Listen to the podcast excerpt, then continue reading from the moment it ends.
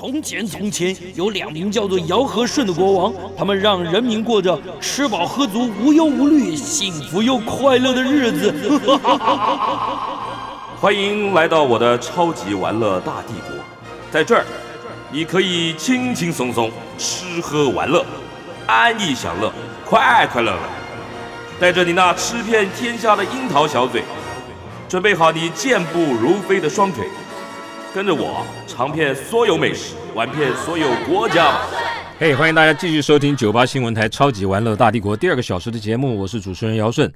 我们这个小时跟大家聊的是跟吃有关呢。最近我的好朋友，当然他也是美食专家、美食作家，最重要美食家陈静怡，他出了一本新书哦，台味原来如此。这本书是麦浩斯出版的。台味原来如此，静怡啊，他非常的认真啊。采访的过程里面，我觉得他跟一般的记者不一样，他等于是发挥了他呃呃有点像学者一样的这个研究精神啊。而且这几年他他的采访范围啊，是除了全台走透透以外，他还跑到了这个海外华人的世界啊，去为台台湾的味道啊去寻根。我觉得这这个很不简单了，因为这个这个以以以以比较比较市侩务实的角度来讲，不见得符合投资报酬率啊。但是他就是花了很多的时间呢去做这样子的研究啊，那真的是非常让人非常让人敬佩了，非常的认真。这本书啊里面记载了二十种的长明小吃的台湾味道，包括了包括了这个可能大家都自己自自己以为自己很懂的这个牛肉面啦。这个卤面啦、咸饭啦、顶边错啦、润饼等等，傻瓜干面都有哦。他等于去做了一个寻根，跟大家来分享这些味道到底是怎么回事。傻瓜面为什么叫傻瓜面？到底谁是傻瓜？鸡卷里面到底有没有鸡？然后呢，汕头火锅，台湾的汕头跟 汕头火锅到底差别在哪里？姜母鸭是怎么回事？等等啦。那这本书我觉得。他越做越专呐，越做越深啊，真的是非常有意思。我觉得，我觉得这已经不只是不只是美食二号爱好者了，我觉得他已经在为台湾的这个饮食哦做一个记录。我觉得这真的是非常佩服他，他真的是非常认真的。那静怡也他的作品啊，现在也在很多的地方，包括这个财讯啊，包括料理台湾呐，他都有他的专栏呐。T Life 也有他的专栏，然后现在。工作就是专门专门写作，对不对，静怡？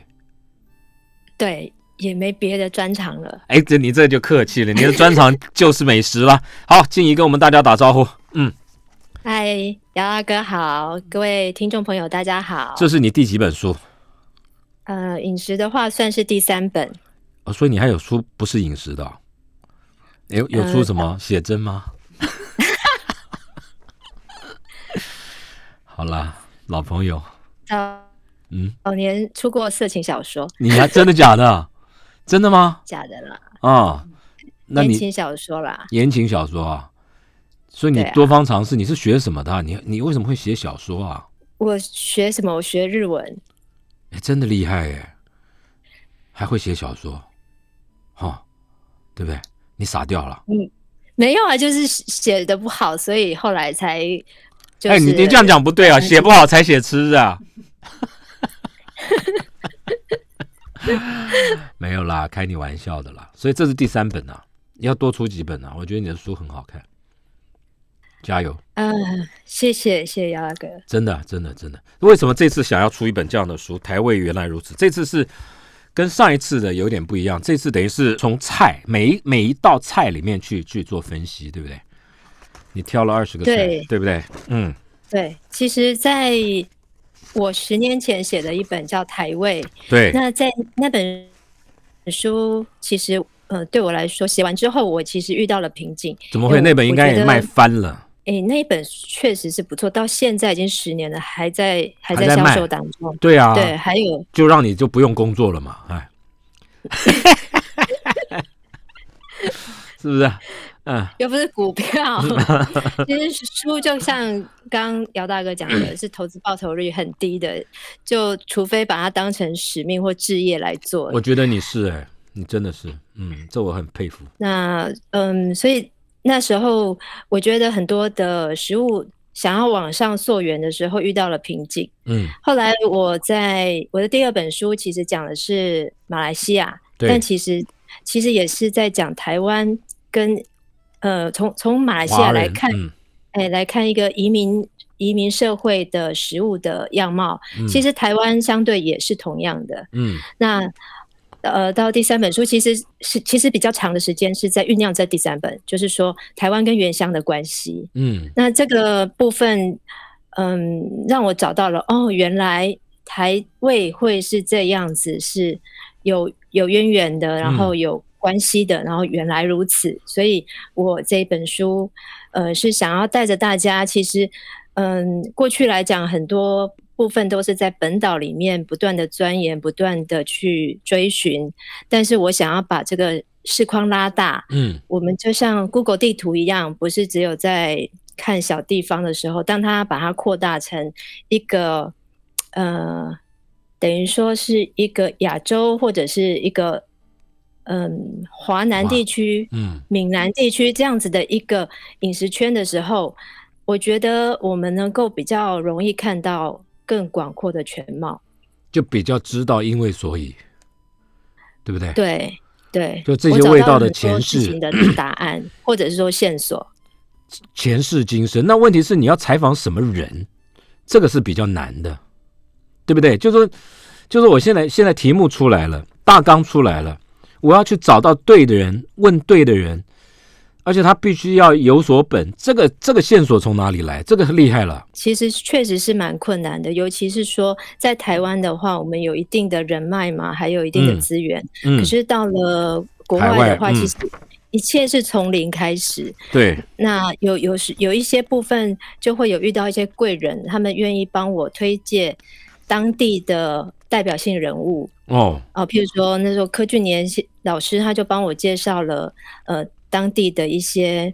呃，譬如说《舌尖上中国》的一些制作团队，你说在中国是吧、呃，对，哦、？OK，嗯，那有些地方确实我一点人脉人脉都没有，嗯。我就我就可以问的我都问，嗯。就譬如说菜市场的人啊，嗯。呃，店家卖卖这些食物的店家甚至连搭个计程车，我就问他们的司机，哦，哦，你们怎么吃这道菜的，什么什么的。真的、啊，哇，那他们花很多时间呢。他们有时候讲的话哦，嗯就是会因为幅员太大了，嗯他可能每个人讲的不一定都相相同，所以我要交叉比对。对，求证嘛，对对对那，怎么弄？就譬如说，在这个地区，我就我在那个序的地方，其实有列了一个，就是访问的人的一个名单。哦，有吗？我看看哦，呃，有推荐序那里不是感谢了是吧？受访者，OK，嗯，对受有访者，就各地的受访者。有厦就门，不是只有哇，好多人哦，福州、漳州、泉州、莆田、潮汕、四川、马来西亚好也好多哦。哇，你一个一个记下来，哎，吼，光这些人，对，因为嗯，一一方面是要谢谢他们啦，那、一嗯方面就是我想要让大家知道，说我不是空口无凭的在写这本书，嗯。我确实是等于是在地的一个田野采集这样子。对对对对，一个一个去问，问了记录，问了记录，你花了多少时间呐、十年啊，上一本书到现在没有啦。上一本书到现在是马来西亚应该是两年了啊，对，嗯，但是整个历程要收集资料，大概是十年有。花了非常非嗯差不多。那你那些照片照片写照片归归纳整理也是不得了哎，对不对？呃，有有比较多是呃，在疫情之前，我去了一趟中国，在嗯。那里、那那时候拍的比较大量的一些照片。然后就就当场就存好、分类好、记录好，对不对？回来再弄很累的啊。对啊，我花了一两年的时间在整理这些资料。带了带了电脑去吧，对吧？有啊，有啊，有啊。嗯，哇，真的是不简单。来，我们就从书里面的你最想讲的、最想讲的第一道菜会是什么？最想讲的、哦，嗯，你花最多时间、自己最有兴趣搞懂的。我觉得会是傻瓜干面吧。好，来，我们就从傻瓜干面开始。来，谁是傻瓜？我我觉得很有趣是那时候嗯我，因为因为傻瓜干面，它呃在台湾来讲的话，它其实是福州人开始嗯卖这个面，嗯，但其实很多地方都有干面嘛，为什么傻瓜干面会特别的受到欢迎这个欢迎？对注意。那嗯，我我就第一次我去福州的时候，我就我问你，我问你，你人生中第一次吃傻瓜干面在哪里吃的？你问到我了，对不对？你第一次吃到傻瓜干面，或知道傻瓜干面在哪里？一定是在台北、我在对呀、像在在那个南门市场旁边那一摊吧。你在南门市场差不多，我是在台大那里，台大校、哦。台大校校园的侧门对面，以前有个摊子，是一个老阿伯，那等于是一个当年可能是就是个违违违违违章的棚子吧，然后我们都都都叫他都叫他什么？都叫他蟑螂面，你知道吗？啊，哈，不是不是，你你一边吃旁边小强跑来跑去嘛，但是但是就是傻瓜面嘛。后来后来在金山南路有没有？金山南路有嗯店嘛，对不对？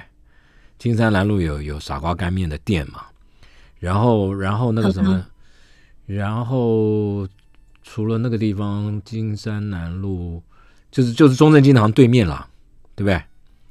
那个地方有有傻瓜干面嘛，还有什么地方？有好几个地方，好几个地方吃建吃，嗯嗯，建中附近对对对应该对对对对，那那那里那里嗯也有。那到底怎么回事呢？为什么叫傻瓜干面？我们进一段广告带回来，我们进一段广告带回来。嗯。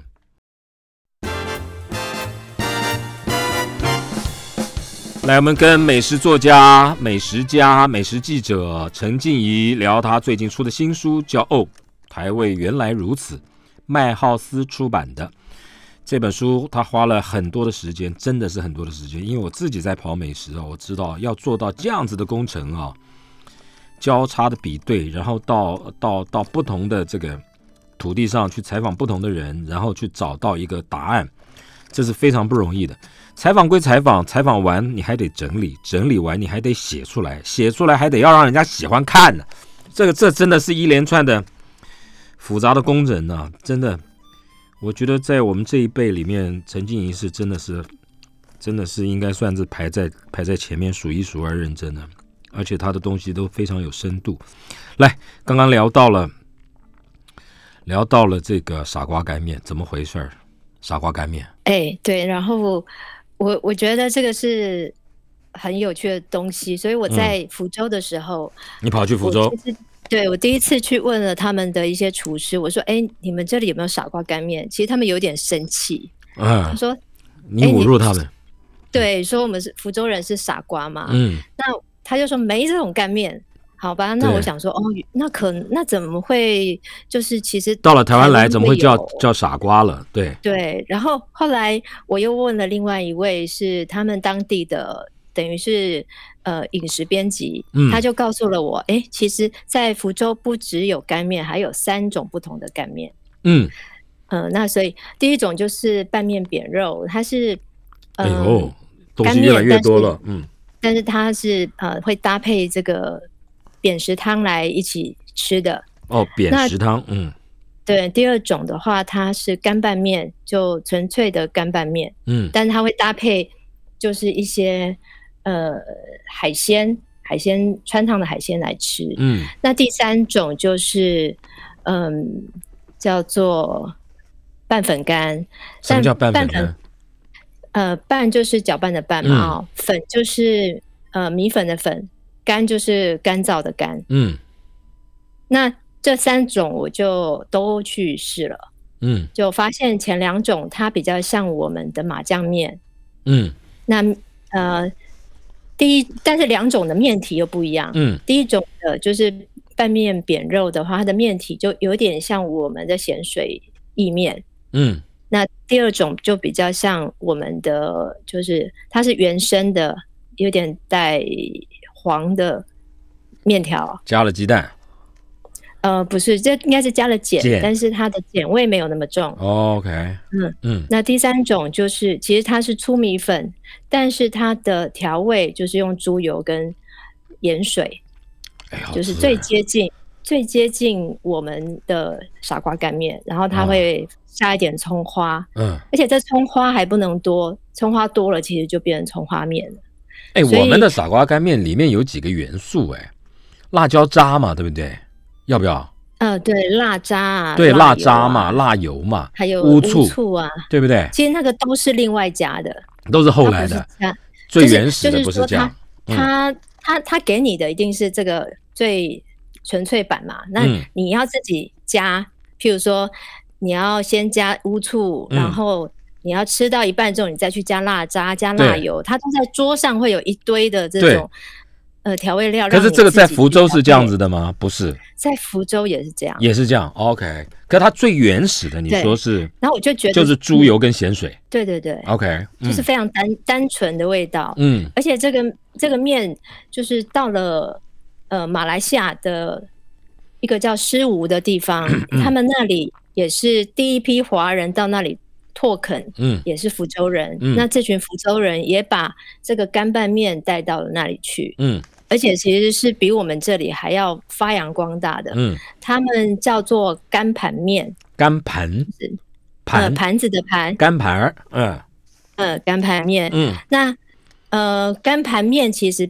被认为是干拌面的一个谐音，呃，嗯留下来的。嗯那这个干盘面哦，它有一个有趣的地方，第一个是它是用盘子装的，哦，那第二个呢，嗯，它会再加一些呃瘦肉片在上面。诶，那、嗯那这个他们还会加一点，有的还会再加一点这个黑酱油，诶，因为他们认为颜色偏黑的话比较好吃。所以它不是炒哦，它是拌哦，对，它是拌，就是面面条煮好以后再加酱油拌。呃，对，诶，就它也有猪油，嗯 然后也有这个呃，也有就是咸咸味盐水这样子。嗯，好，所以就是这个食物呢，它随着福州人带到了台湾，然后嗯我们落地生根，其实是变了，叫做傻瓜干面。然后到了福州，呃，到了那个狮吴那个地方，就嗯变成了干干盘面。盘面。嗯，是，哦而且这干盘面是他们的早餐哦，啊，他们那里的很多的的 gobi 店，就是早餐店里面一定要有这个干盘面，如果没有卖的话，可能就开不成。嗯，所以这所以当地人 告诉我说，如果当地有一百家、一千家的 gobi 店呢，就有一千一千碗这个干盘面。所以你你的意思说狗比点就有点像咖逼一样的意思，对不对？咖啡店是吧？呃，对对对，但是不是我们现在的这种咖啡馆，我知道，他们是有一点像，嗯，就有点像茶餐厅的意思，是不是？就什么都有了。呃，对它的规模有的是小型的，就是说就是卖那个咖啡啊，然后吐司。嗯那比较大型的，它就会有很多的档口，就是有点像共享经济这样子，有点像嗯美食街那种感嗯觉。就一个新加坡这种很多嘛，新加坡就对对是这种，对对。对，他们叫做他们有一个名词，对不对？叫美食什么东西，忘记了，就是就是就是你讲的，有点像摊档这样子，对不对？嗯。对对对，嗯，哦，他们他们里面有各个各个搞，你在讲 copy 点狗比店，copy 对点哦，因为都是给这个做苦力、做做做劳力活的人要当早餐吃嘛，对不对？呃对。不过现在就是，即使不一定是劳力活的人，他们的早餐也是会吃吃习惯了，食物，吃对对对习惯了哦，就像我们啊，我们也是有的人早餐会吃饭团啊，吃凉面啊这样子的，有淀粉质。可是你说你说最原最原始有三种不同的面体，那为什么到了台湾来只变成了一种？而你刚刚讲的第三种，它其实是粗米粉，对不对？呃，对。可是，在台湾它不是粗米粉，我们吃的是有点像油面的那种感觉，对不对？就是你说的呃有点像带我们吃到的还是白面，啊、白还是白面啦。OK，但这个我我现在就是说，嗯、我我觉得这个这个问题哦，我没有办法有直接的答案，但嗯我觉得是有两个，一个是说，一个是说，其实这个跟行李箱的概念有点像，诶？譬如说，我们同样都从台北出发，我们要去日本，你嗯，的行李箱跟我的行李箱放的东西就不会一样。那当然不一样啊，我用的东西跟你不一样啊，你帮帮忙。也就是说，在移民的过程中，不会所有的食物都百分之百的被复原到异地去，它总会嗯有一些可能百分之四十的失真啊这样的状况。没有因因地制宜啦，也许我在这个地方材料取得不方便，对不对？因地制宜啦，因为应应该有很多的原因，跟生产端也有关系嘛。这里就没有那种面，你要我怎么办？我只好找个替代品喽，对不对？没错，没错。我没那么多猪，怎么办嘞？对不对？而且我甚至也有一个怀疑是，嗯我现在所看到的福州干拌面，并不一定是当年的福州干拌面，诶因为它也经过几十年的历史的演变，嗯。对，然后中间经过了文革，嗯。然后又加上了经济重新复苏，嗯，那等等的理由都可能让一个食物的原貌经变成就是呃发生了改变。它可能越来越丰富，对不对？也许以前更简单，对不对？也许以前更简单。那这这几种你吃下来，你最喜欢哪一种？我看照片，你知道我最喜欢哪一种？嗯哪一种？你猜？猜猜？我猜第二种就是拌呃干拌面那一种，没有哎，是吗？不对，哼，不对我喜欢排面，啊，因为那个你那个那个肉啊，旁边那个油啊，看哇，好饿啊，好坏啊！你这这是哇，那个老实说，如果说加上十五的话，嗯确实是十五的最好吃。对不对？你看是不是？里面有，可是这又不像你说瘦肉，它不像瘦肉啊，它这个肉边边还有还有点焦色、哎，对，有一点叉烧的做法，对嘛？然后它这里面还有肉但是它不是叉烧哦，它它应该是染色的，啊它，没有到叉烧这么好的等级，就是它用什么染色？使用红色素啊。我们的叉烧也有用使用红色素、我哎，知道啊，五号啊，那是五号啊，只有一些高档的师傅才会用红曲米或是甜菜根，其他都是五号啦，真的啦，都食用色素啊，不然呢？对啊，但我都已经长了六十岁了，也没怎么样啊，对不对？是不是这样子说？啊？好好好吃哦，这个样子看起来好好吃。师傅把干拌面发扬光大，但是我完全同意静怡讲的了，就是说时间历史的地毡，然后跟着地域，地域地一牵扯到地域，就跟气候、风土都有关，跟它的资源、材料都有关，所以它的味道可能就会有一定比例的变化，但是基本的根都还在，对不对？但是在台湾有趣了，台湾的傻瓜面大家都一样，对不对？那个应该是跟品牌有关，对不对？傻瓜面已经变一个品牌了，对不对？你有没有觉得？嗯，也可以这么说，但嗯傻、傻瓜面好像是被这个小南门登开始记掉了，是使？用的，哦，我不晓得是不是有登记，但是最早是中国时报报道了小南门这家店，把它称之为傻瓜干面。那为什么叫傻瓜嘞？这个这你有没有去追本溯源呢？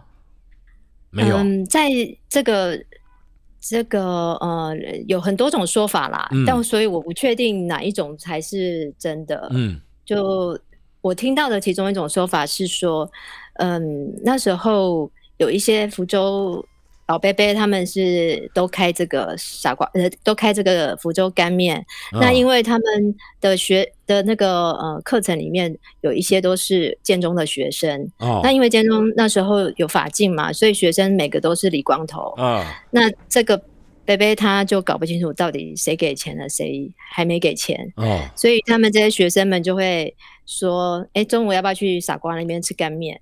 有这样的说法啦，但我不确定没礼貌，人家做面给你吃，你还这样说人家进广告。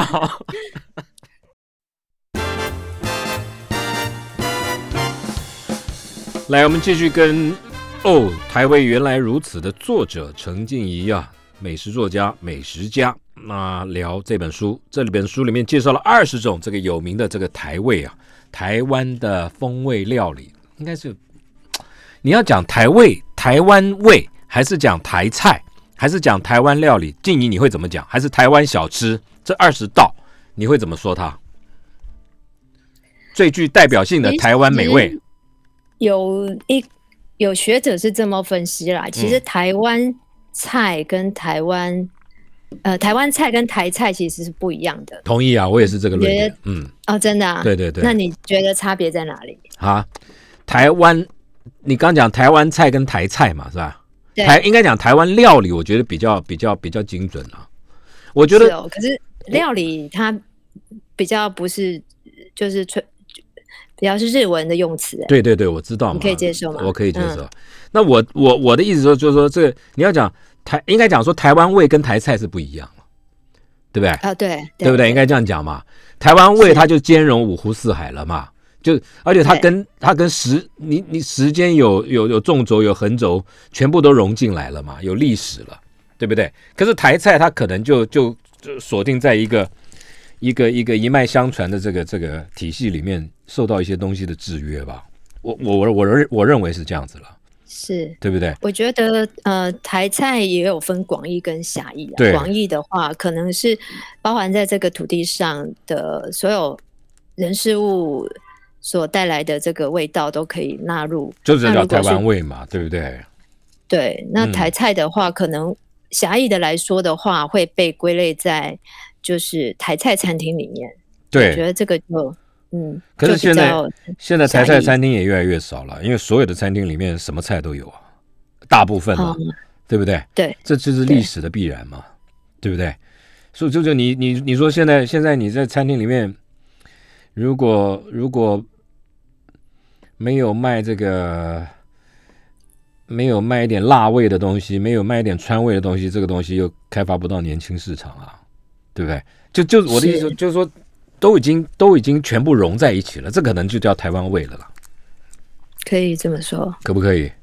好，来哎呀，蚵仔煎，蚵仔煎怎么？蚵仔煎，嗯，蚵仔煎，嗯，其实是我觉得最讶异的怎么说？一个食物。哎其实我以前真的以为是台湾的、哎啊，你这这这福州也有，然后广东也有，有没有类似的？有没有？呃，潮汕是有蚝烙，对不对？蚝煎、嗯蚝烙，对对不对？嗯但是在厦门其实啊、呃在闽南是非常的普遍。嗯，我我去了闽南一些地方哦，呃，他们都很很热情，会请我吃饭。嗯那他们请的桌菜里面一定会有这一道菜，一定有一对不对，哦就叫海蛎煎。那海而且其实蛎煎呢，海蛎煎嗯、哦，对，可是他们的闽南话还是叫蚵仔煎，也是哦一样的。还是叫蚵仔煎，嗯，OK，对嗯，那他们把它当做一道大菜，而不是把它当做一道小吃。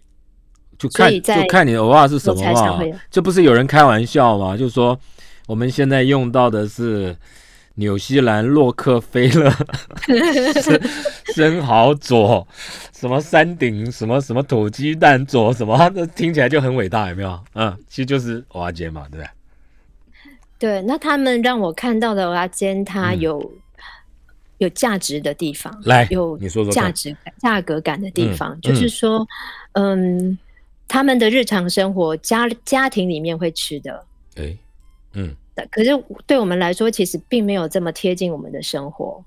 我们只是把它当成一个小吃多数人啊，对啊，就是路边的一个小吃。嗯，那呃，他们把它当成日常生活的一个差异点在哪里呢？就是他们会讲究，他们甚至呃有一位有一位那个老师，他就告诉我说，他们家吃蚵仔煎是有时间性的，哎呦，就是要过年的那个那个时节，在一二月的时候，嗯，那时候的鹅啊是最好，最肥然后美韭菜也最好，哦，然后因为春酒嘛，春春天吃韭葱，嗯，对嗯对对，然后还有这个呃呃地瓜，地瓜也是收成了，然后刚把它做成地瓜粉，哦，所以那个时节对他来说够不够是？欠？他们够不够欠？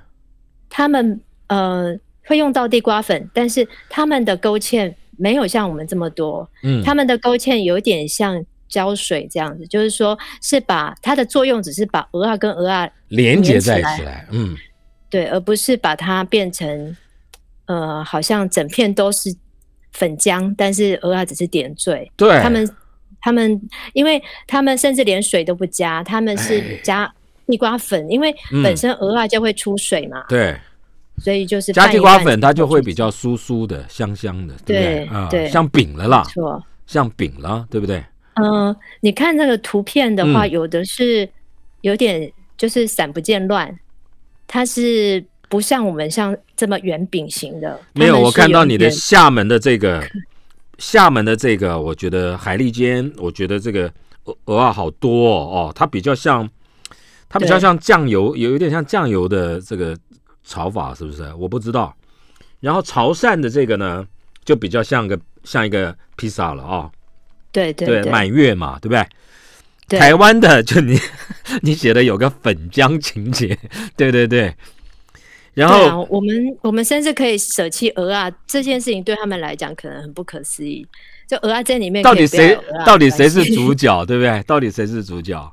然后最吸引我的是什么？你知道吗？你猜？又要猜了，漳州的。我看照片，啊我看照片，因为上面有厚油酥，哦，对对对，对不对？我我受不了了，胃已经在在叫了。我觉得那个就是要拿刀叉来吃，是不是啊它？有点像鹅啊天妇罗的感觉。对不对？好不好吃啊？哎，没吃过哎，嗯，你找来台湾做好不好？你来做好不好？啊台湾好像这个广州街那边好像有一摊很像，有吗？广州街。哦，对好，嗯，可以可以去看。我我再传资料给你。不要你做嘛，你就做给你太大家吃嘛，你太高估我了。真的吗？好了好了，这你觉得差别在哪里？大家的差别，它是一脉相传，但是中间各有出入，对不对？对，我觉得台湾的，就是因为它被商业化了，所以、呃，它又要符合小吃的价格，嗯。于是它在这个食材的使用上就会越来越被限制。嗯，对，而且我觉得很多人他不敢吃，就鹅啊煎不要鹅啊的这件事情呢，其实反映了这些店家们真的没有好好的对待鹅啊，他没有让他的冷链做得很好，或者嗯是没有保持它的新鲜。对，因为不敢吃的人很多都是因为觉得那个鹅啊很腥啊，味道很臭还是怎么样，所以使得他们吃过一次之后就不敢再吃。没有用好品质的，嗯，对不对？对而且用的不好，而且有些对呃他们当地人来说哦，就是鹅它的本质不是要大，而是要鲜甜有味道。我们如果说他而且要有一个口感对一个老师，他就是去去了日本留学，那时候嗯他很想要吃鹅啊煎，嗯，结果他去买的熊本生蚝，哎，可以吗？好吃啊对，就是以我们现在的观念来说，哇，它这个东西好贵啊，而且嗯又嗯可能一颗要七十块吧之类的。那但是对他来说却完全不解乡愁，就是他不认可这样的东西是不一样的可以代表，对对对。哦，所以我觉得我们对于鹅啊煎的那个情怀，其实还没有那么的渗透得到那么深的地步。可是可是还是一样啊，台湾的这个偶尔也有分地方嘛，不一样，大小颗粒不一样，风味也不一样啊。台湾也有差，可是现在就你讲的啦，我这一点我认同，就所有的摊贩卖蚵仔煎的摊贩里面也没有人在讲究这一点了，没有人好像没有人在讲究蚵仔了哈，我们也没听说哪一个摊子的蚵仔特别讲究的哦，有没有？你会不会觉得很多人是因为觉得那一家的酱汁比较好吃，然后去吃的？我我我我我很小的时候，我都觉得吃娃娃煎根本就是在吃蛋嘛，还有吃鼻涕，没有啦，那个那个那个勾芡像不像？对不对？糊糊的啊，就老挑挑不到三五颗嘛。就过去曾经有一个嗯民调说最代表台湾美食的小吃是什么？嗯，结果有一个票选是鹅阿煎。结果那我会我会觉得说，如果我们真的认为鹅阿煎是台湾的代表的话，而且很多观光客来台湾也吃鹅阿煎的话，你就要好好的善待它，对不对？没错，没错，就要把它做到极致，对对不对？一盘里面来个五十颗之类的，五十颗我都觉得少。因为我们可以分很多品相嘛，就说哦，这个是东石的还是什么？对对对，东石，香，对澎湖的，对对对，我也觉得啊，对，有道理。你你果然很有使命感，真的啦，真的啦，你讲的有道理嘛。就是如果蚵仔煎是代表你们认为是台湾经典、代表台湾美食的这个经典食物，请大家共同把蚵仔煎做好。那各地方来办蚵仔煎大赛，最后再到晋级到国家版，然后就跟牛肉面一样，大家来来来定出一个蚵仔煎的标准，对不对？这也很好啊，那有什么关系？然后呢，不懂就请陈静怡来做顾问，告诉你到底什么叫蚵仔煎，什么叫蚝煎，什么叫做后油酥炸版的，对不对？不懂要问嘛，老师在教，有没有在听？我们进广告。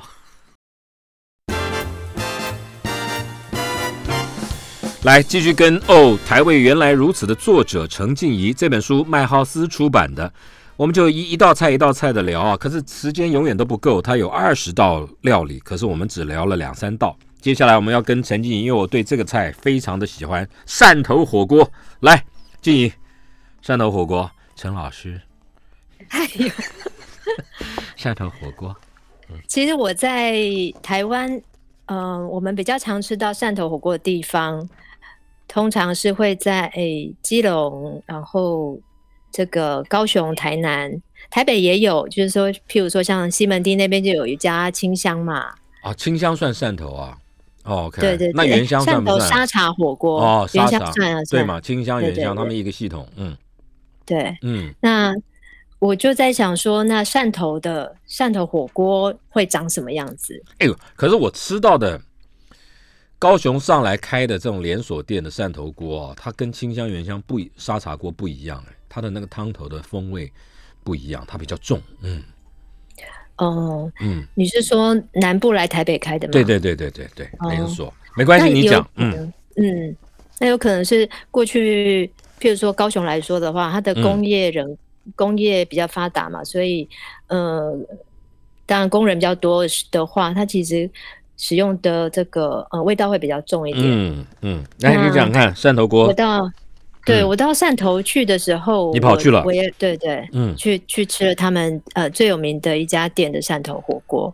那我觉得两地很大的差别是在于，我们其实比较重视的是汕头沙茶火锅，嗯。他们是汕头牛肉火锅，所以它重肉，我们重料，呃呃呃，调味料。我，们就重酱，对，酱，嗯嗯。嗯，我们的那个沙茶酱其实是我觉得是一个很被呃低估的一个酱料，它它可能卖家都没有办法像 XO 酱这么好，嗯，但是它其实认真的做的话，就是有些店家他们用到了可能是五十几种的香料去调配出来的，吓死人，而且要炒好多天，每一样配料它可能要炒的时间不一样，哦，那所以我觉得。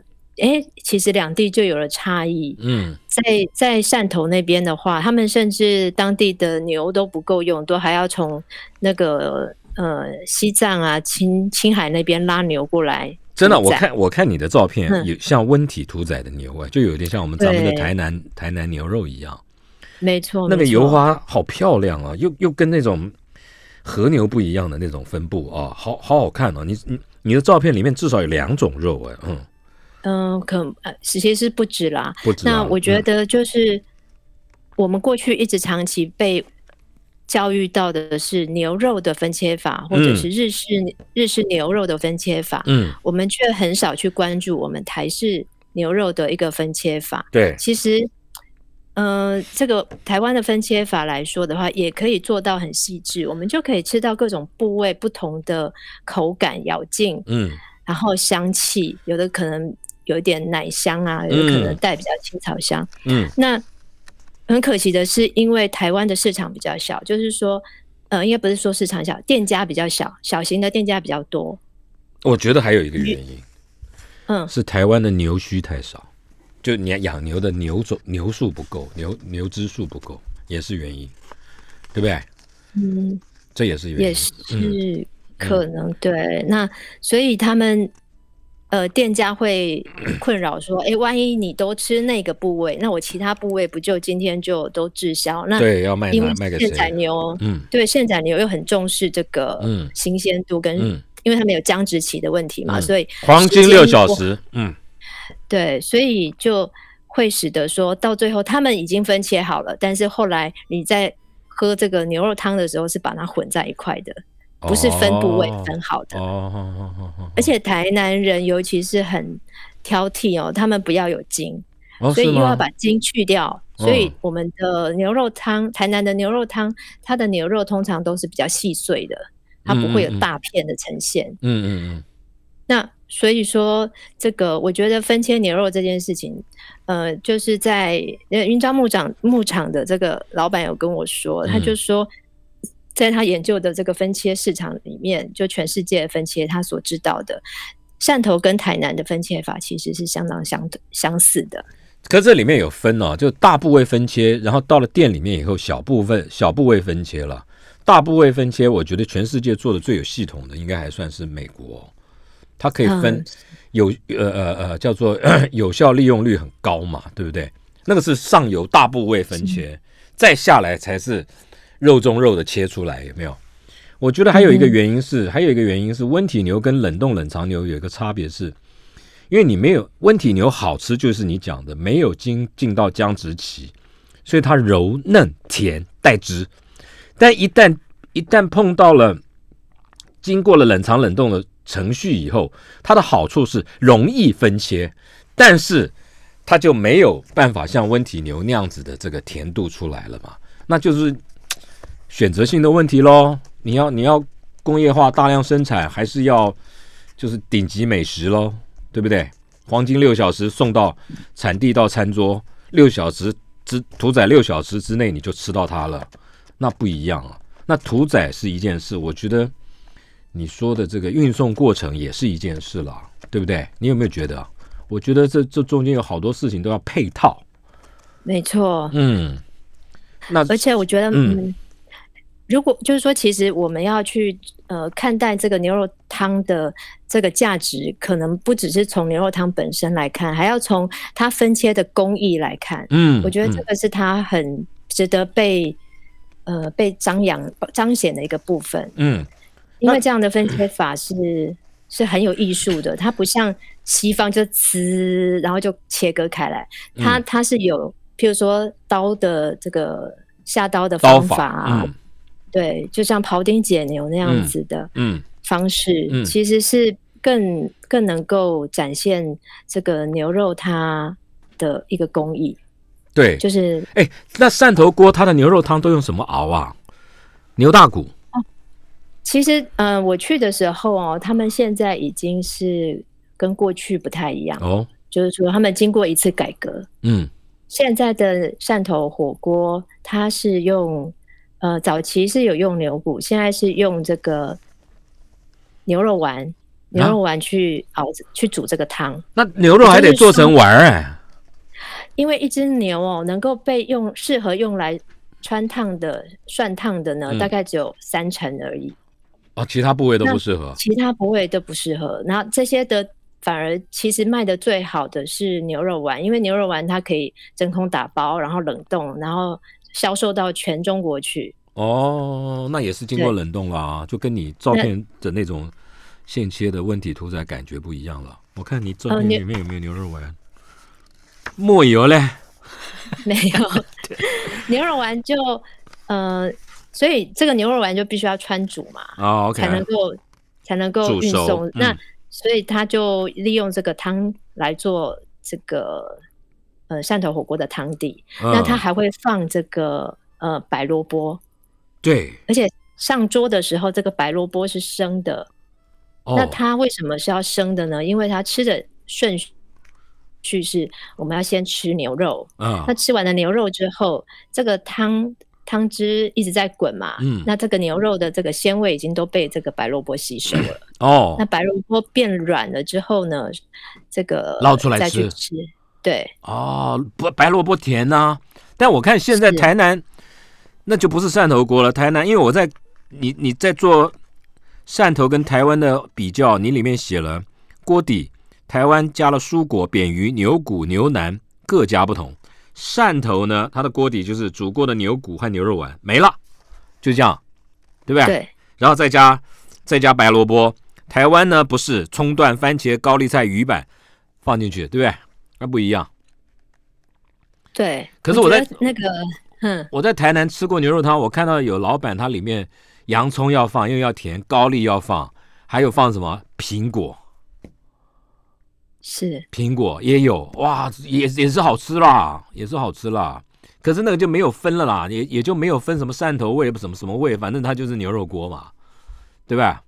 就好，可是而且也是好喝我觉得汕头台湾的汕头火锅，它的牛肉是几乎是不是很讲究，它只有两种，可能是雪花牛跟一般牛两种而已。我觉得，我觉得那也是跟跟跟经营者有关吧。这个经营者如果讲究一点，你就用用问题牛就不会有这个问题了。你就叫好了，应该这样讲了，就叫牛总、牛老大、老板来，你来给我做汕头锅，问题不大，对不对？台湾现在也是有像那个呃，台北有一家响牛二，嗯，它用到的也是温体牛，然后它的分切部位也还蛮多样的。哦，真的啊、我觉得是有很还蛮接近汕头，所以也可以去试试看。如果好啊。你解说禁之就叫响响响牛二号啊，响牛二在哪里？在新庄，他妈的那么远呐、好吧，行吧，哎呦，总比去什么台南 也不会啦。台北也有几家，像牛总、刘老大，他有好嗯多部位哦，他也有好多部位可以吃、嗯，那就就是就是你你去看，而且他不是只有吃锅，他可以炒啊，什么各种各种，哦，那也很多。嗯，他以前在松山，靠近松山，现在搬了，嗯，现在搬了，嗯，搬到吉林路，靠近吉林路靠近民族了，嗯，好吃啊。可是那个是牛肉锅啦，那个就不是汕头锅了。那要吃汕头锅，我觉得台北，你说台北要在哪里吃啊？就是新庄的响牛二。哦，它是标准汕头是吧？好。嗯、它不是汕头锅，但是它是牛肉，呃，就是现汕头牛，肉火锅、现宰牛肉锅哦，那就不一样了。嗯，但是它就是可以去品尝那个牛肉各种不同部位的口感。哦，所以你说汕，你的意思就是说，汕头火锅很重要的一个元素就是牛肉，要有多元部位的牛肉，是不是？在汕头是这样子，在汕头是这样子哦。那台湾强调的是沙茶，啊，对了，对了，对了，我觉得，我觉得一样嘛，就你讲的一个地方移民过来以后，他会因地制宜嘛，他没没那么多牛，你要怎么办？台湾牛没那么多啊，对不对？你知道台湾、嗯台湾 每一家店，每一家卖卖卖在台北啦，每一家卖台南牛肉锅的店都说，他的供应商一天只杀一头或两头，而且他还要供应给供应给台南当地的，所以他拿到的就有限。啊啊，那那就这样子咯，不然呢？对不对？这不够嘛，要不然就我们俩来来养牛呗。那不是李登辉在做的。好啦，各位听众朋友，今天拉里拉扎跟这个静怡啊聊聊这个他的书里面谈到的台味原来如此，他花了非常多的时间呢、去中国大陆，然后去中南部啊，跟很多不同的人，跟哪些人，他书里面都有写哦，这是一个负责任的态度。然后呢，你如果对台湾味道你想要了解更多，甚至寻根的话，这这本书给你非常多的线索。目前为止，应该还没有人这样子花这样子时间，花这样子的功夫来做这样子的调查。今天谢谢静怡，哎，下次你要出什么书啊？还是色情小说好了，是不是比较有市场？也不知道哎，你要帮我宣传吗？好好没问题，你出我就找你来上节然后目，每每一个色情的那个主题里面都有食物，这样可可以，而且要影音，好不好？好了，今天谢谢静怡，谢谢谢你啊！希望这本书可以卖得很好，其实已经卖得很好，我知道。谢谢静怡，嗯，好，谢谢敖大哥，谢谢大家，好，，拜拜，拜拜。拜拜，嗯拜拜。